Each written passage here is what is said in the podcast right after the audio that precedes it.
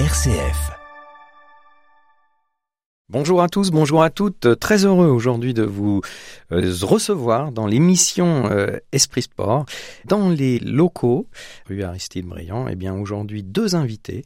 La première avec qui on va échanger, c'est Zoé Jean. Bonjour Zoé. Bonjour. Merci beaucoup euh, d'avoir accepté mon invitation. C'est avec plaisir. Et puis, euh, bah, c'est la première fois que ça se passe dans Esprit Sport. On a son papa. Bonjour euh, Arnaud. Bonjour Franck. Ça va? Très très bien, merci. Et avec toi, on fera aussi une émission puisque tu es le président de l'UFOLEP et on fera une émission la semaine prochaine. Tout à fait, d'un Donc, vrai mer- plaisir. Eh ben merci d'être venu aussi.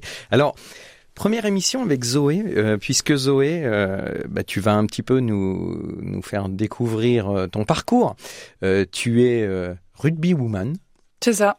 Et puis, euh, tu as pu, euh, notamment euh, le mois dernier, jouer en sélection internationale équipe de France U20.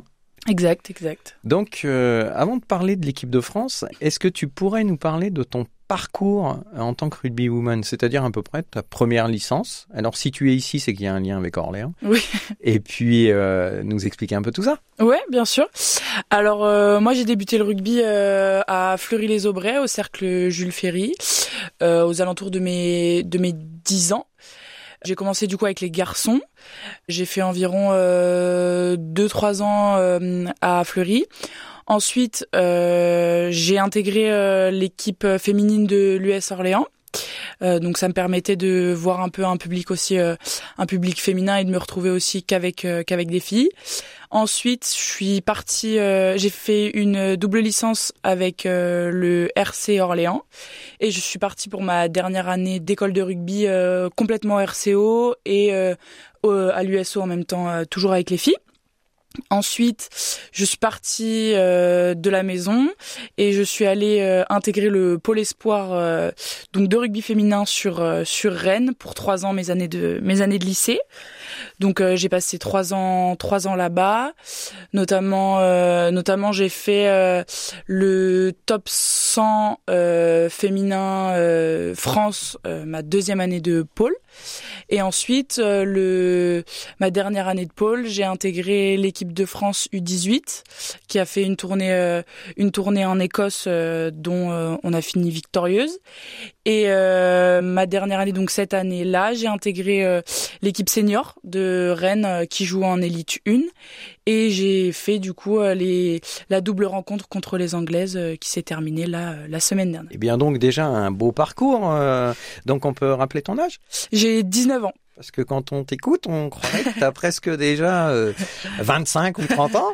Euh, co- comment ça se fait que, euh, justement, est-ce qu'on est obligé, quand on est une jeune euh, qui s'inscrit dans le rugby, de changer régulièrement comme ça de, club? Parce que les structures ne s'y prêtent pas forcément à l'accueil des jeunes filles? Non, pas spécialement parce que moi j'ai été très bien accueillie à à Fleury et j'ai toujours été très couvée. Enfin, moi ça s'est toujours très très bien passé.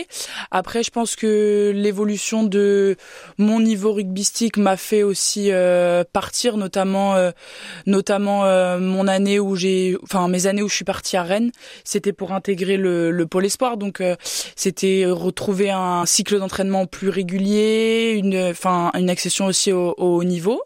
Et c'était ma volonté aussi de faire du sport de haut niveau. Donc c'est surtout ouais cette volonté de cette volonté de gravir les échelons qui m'a fait surtout changer de club. Si on veut rester dans un petit club pour euh, évoluer et être en loisir, euh, on peut très bien rester toute le, toute sa carrière rugbystique dans le même club. Aujourd'hui, sur le Loiret, pour faire court, on n'a pas euh, le niveau, euh, en tout cas élitain, là tu parlais de Rennes, mais on n'a pas de club à ce niveau-là dans le Loiret. Ouais, le plus gros club du Loiret, ça restera euh, l'USO. Après, il y a un club à Tours, Jouer les Tours, qui est en élite 2. Mais elles, sont montées là cette année, donc euh, moi j'étais déjà partie sur Rennes. Donc, euh, et pourquoi le rugby? Alors pourquoi le rugby? Déjà mon grand frère faisait du rugby depuis depuis tout petit, donc euh, j'étais amenée à le voir, aller le voir sur certains tournois, des choses comme ça. Après, l'élément réellement déclencheur, ça a été la Coupe du Monde, euh, la Coupe du Monde en, qui s'est déroulée en France. Et euh, avec euh, papa, maman et toute la famille, on a été voir la petite finale et la finale de cette Coupe du Monde. Et, et c'était le moment où je me suis dit, ben pourquoi pas moi, quoi. Tu t'y es vu Ouais. en bleu déjà. Oui, oui, oui. Alors qu'est-ce que ça fait après, quelques années après, quand on prend le maillot bleu? Bah, on repense à tout ça, à tous ces moments, notamment euh, bah, ce jour-là où j'avais des filles euh, sur le rang, euh, le rang devant moi avec un pull avec écrit Pôle Espoir. il me semble que c'était de de Clermont. On se dit ah bah moi aussi maintenant j'y suis passée et maintenant, enfin c'est mon tour quoi. Et ça fait ça fait chaud au cœur. Très bien. Aujourd'hui, euh, alors quand on parle du rugby justement, euh, le rugby féminin, pour toi aujourd'hui, est-ce qu'il a la visibilité qu'il devrait avoir? Plus ou moins. Je pense que ça dépend euh, des catégories d'âge. On voit que, notamment les équipes jeunes, on a moins de visibilité, notamment face aux garçons, et moins de, je dirais pas de reconnaissance parce que je pense que c'est pas le mot, mais euh, davantage, je dirais. Après, euh, dans la grande équipe de France, euh, on voit de plus en plus de, visibilité, notamment, notamment autour des médias. Elles sont retransmises maintenant à chaque fois sur France 2, alors qu'il y a encore deux ou trois ans, c'était sur France 4, euh, ou voir certains matchs pas du tout. Donc il y a quand même une nette, une nette progression par rapport à ça. Au niveau des salaires, est-ce qu'aujourd'hui, quand on est en parler, Oui, bien est-ce qu'aujourd'hui une euh, fille qui fait du rugby, donc euh, je veux dire c'est première division, hein, Ouais, euh, quand on est en élite 1, c'est première division. Est-ce que certaines filles peuvent en vivre? Est-ce qu'on peut en vivre? Alors non. Non, non, non. nous, pour être transparente, euh, nous, euh, en élite 1, on touche des primes de match. Euh, après, euh, après, en fonction des clubs, bien évidemment, euh, ça change. Mais euh, nous, euh, enfin moi, joueuse de Rennes, je touche des des primes de match, euh, des primes de match. Après, euh, les filles qui sont elles en équipe de France touchent un salaire, euh, un salaire fixe par mois. Mais euh, mais non, elles elles en vivent pas, elles en vivent pas. Enfin, c'est pas assez pour en vivre quoi. Du coup, on fait quelque chose à côté. Et toi, qu'est-ce Ouais. que tu fais à côté Du coup, tu es encore euh, Moi, je suis étudiante ouais. Je suis étudiante en STAPS, du coup, à Rennes, en première année, c'est ma L1. Et, euh, et je, j'essaye d'associer le, le rugby à côté qui me prend quand même euh, beaucoup, beaucoup de temps. Et du coup, tu sais à peu près vers quoi tu te projettes comme métier, par exemple, en attendant au STAPS, parce qu'au STAPS, il y a plusieurs Oui. métiers euh, envisageables. Euh, euh, prof, alors des, des métiers que tu peux connaître, en- Ouais. entre guillemets, parce que je rappellerai juste que la famille Jean, euh, il y a beaucoup de gens qui sont dans le milieu du sport, justement.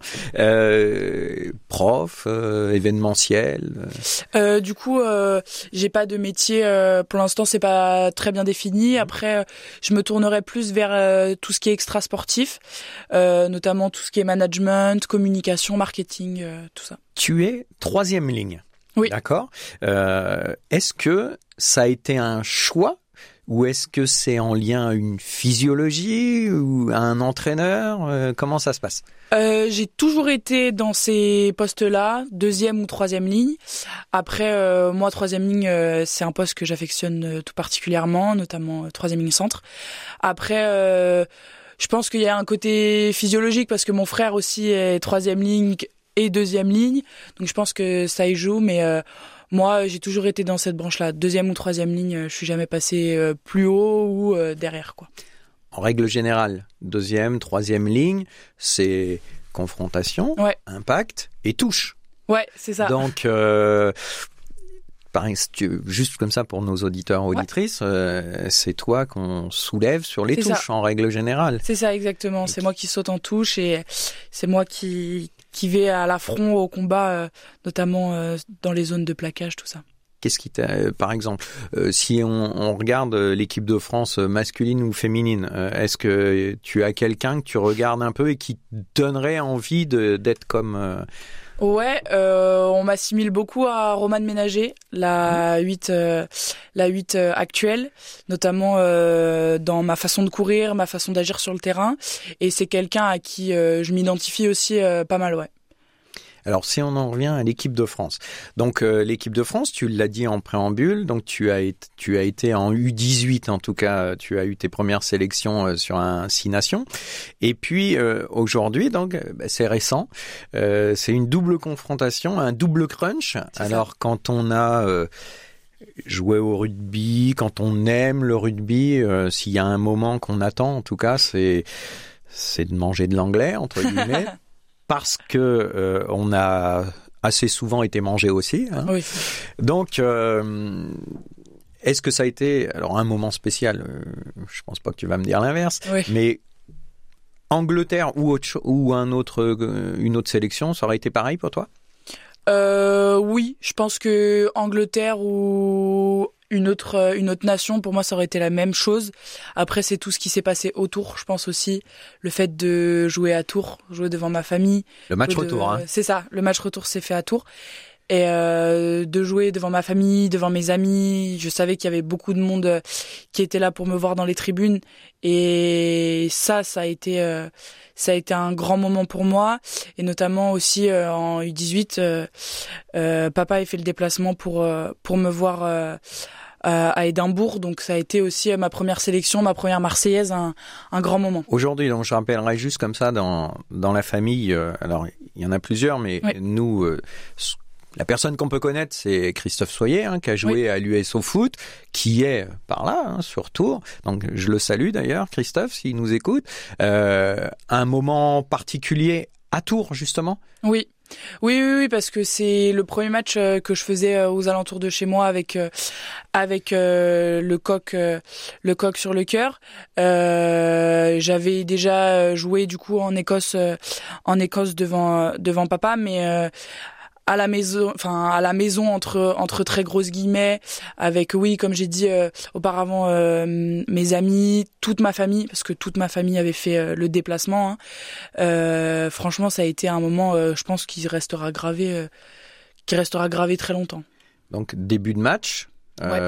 on va dire dans le premier quart d'heure. C'est ça. Il y a en plus un cadeau que tu offres à tout le monde, non Ouais, c'est ça. Je je marque le deuxième essai du match. Oui. Donc c'est c'est une explosion de, de joie et, et direct, euh, je marque mon essai, je me relève, je sais que je lâche un petit regard dans les tribunes, euh, dans les tribunes. Donc euh, ouais, c'est c'est d'autant plus un moment qui, qui restera dans ma mémoire. Qu'est-ce qui se passe dans la tête d'une jeune fille quand elle prend le ballon et puis qu'elle sent qu'elle va aplatir son premier essai? Alors ouais, est-ce que toi, quand tu es dans le match, tu sais que tu es en équipe de France là ou tu es dans un match classique habituel où tu sais que tu vas marquer un essai? Que... Au moment réel où mmh. j'aplatis pour moi, je suis dans un match de rugby euh... classique entre classique guillemets. entre guillemets. Après quand on voit euh, quand on voit l'engouement que ça procure chez les gens, quand on voit tout le stade se lever d'un coup, on se dit ah oui, enfin on revient euh, on revient un peu entre guillemets à la réalité mmh. à se dire ah oui en fait c'est pas un essai classique. Mmh. Donc stade de la Vallée du Cher, un stade qu'on connaît euh, quand on suit le football. Est-ce que c'est un stade qui se prête bien au match de rugby? Ouais, ouais, carrément. Euh, après nous, on a eu, euh, on a eu l'occasion de de le découvrir, euh, de le découvrir la veille. On est allé s'entraîner avec les filles dessus la veille pour bien préparer ce match parce qu'on en avait besoin aussi de se rassurer. On avait entendu parler à l'extérieur de l'engouement que ça procurait, notamment du nombre de de spectateurs qui nous faisait un peu, qui nous faisait un peu rêver. 6000 personnes, on n'est pas regardé tous les jours par 6000 personnes. Donc euh, je pense que le staff a voulu aussi nous nous rassurer, nous montrer que on était là, on allait, enfin ça allait être un match euh, parmi euh, parmi d'autres, on l'espère.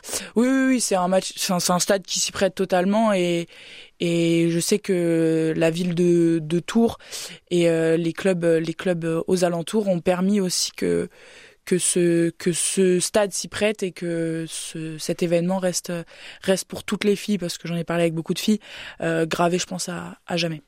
À Rennes, donc Rennes première division, on appelle élite 1, Oui. mais première division de rugby en moyenne, vous êtes euh, suivi par combien de personnes sur un match, par exemple? En moyenne ou Parce que je rappelle aussi que tu joues euh, dans une poule où il y a Montpellier, où il y a ça. Bordeaux, où il y a Mm. Pau, donc des clubs euh, qui sont de grande Oui. notoriété. En moyenne, combien vous pouvez être au- Combien de personnes qui peuvent vous regarder?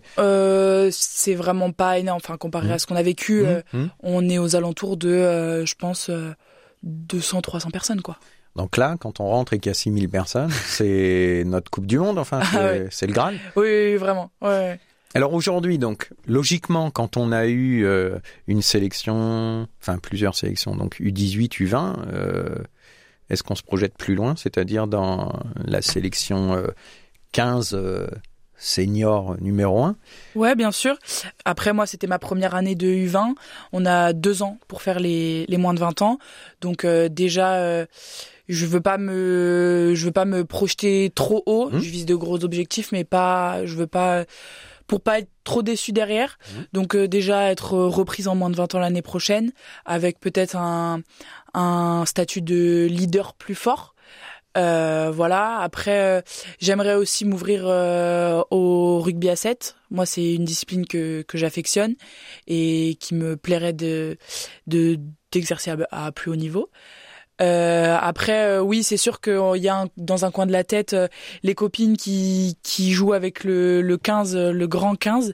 Et euh, oui, on se dit pourquoi pas nous et pourquoi pas euh, l'année prochaine effectuer plusieurs stages avec elles pour, euh, pour être dans les, peu, dans les petits papiers, entre guillemets, et, et aller plus haut, quoi. Tu as donc euh, sur euh, Rennes euh, Elisa Rifono, C'est ça. talonneuse, et puis euh, Margot. Ouais. Qui est l'ennemi de mêlée. Donc on a pu les voir là, notamment euh, contre le Pays de Galles. Euh, ça, c'est des choses que vous allez parler quand vous allez revenir à Rennes, là? Ouais, bien sûr. Euh, c'est des choses sur lesquelles on échange déjà, parce que c'est des copines à moi très proches, qu'on échange déjà à travers à travers les réseaux sociaux, tout ça. On s'envoie pas mal de messages. Et oui, c'est des des choses. Enfin, pour en avoir discuté avec Margot Margot hier avant son match et après son match. Elle m'a dit, euh, Margot, enfin les, les filles sont rentrées cinq minutes, mais c'était cinq minutes euh, magiques quoi. Donc euh, ouais, on échange pas mal, euh, on échange pas mal avec les filles. Quand tu parles du 7, et on arrive déjà à la fin bientôt, euh, Zoé, de Oui. l'émission. Euh, quand tu parles du 7, euh, on peut jouer à la fois en équipe de France à 7 et en équipe de France à 15, par exemple? Ouais, ouais, bien sûr, il y a pas mal de filles qui le font, notamment euh, Caroline Drouin qui a fait la Coupe du Monde, la Coupe du Monde à 15 et là qui se qui se consacre au circuit circuit à 7. Euh, Rappelle-moi, je voudrais pas dire de bêtises, le rugby euh, à 7, il est olympique aussi? Oui, c'est ça. Donc euh, ça, ça pourrait être euh, quelque chose d'intéressant aussi. Oui, après euh, je suis sur mes premiers stages, donc euh, je vois pas trop trop rapidement, mais ah, pour Paris, là, on parlait. ah oui non Paris ça va faire juste. Est-ce que tu as mis, euh, ma dernière question, euh, une croix euh, sur la Coupe du Monde 2025 qui se jouera en Angleterre, tu auras 21 ans, en Australie, tu auras 25 ans, 2029, en 33, tu auras 29 ans aux États-Unis. Moi je mets jamais une croix sur rien. Je vrai pense que tout ce que, si on veut, on peut le faire. Après, après, euh, comme j'ai dit, euh, je veux pas brûler les étapes. Je suis encore jeune et euh, donc euh, je ne mets une croix sur rien, mais je ne, je n'espère entre guillemets rien non plus. tu, tu as l'humilité d'une grande sportive, Zoé. Gentil. Eh bien, écoute, euh, je te souhaite plein de bonnes choses. Merci. On va te suivre. Alors sur Rennes, on va te suivre euh, sur tes prochaines séances. Et puis euh, plein de bonnes choses, bon courage. Et puis merci encore d'être venu. Arnaud, on n'a pas beaucoup discuté, on discutera la semaine prochaine. Mais euh, merci également. Merci beaucoup Franck pour l'invitation. Allez, au revoir à tous à toutes.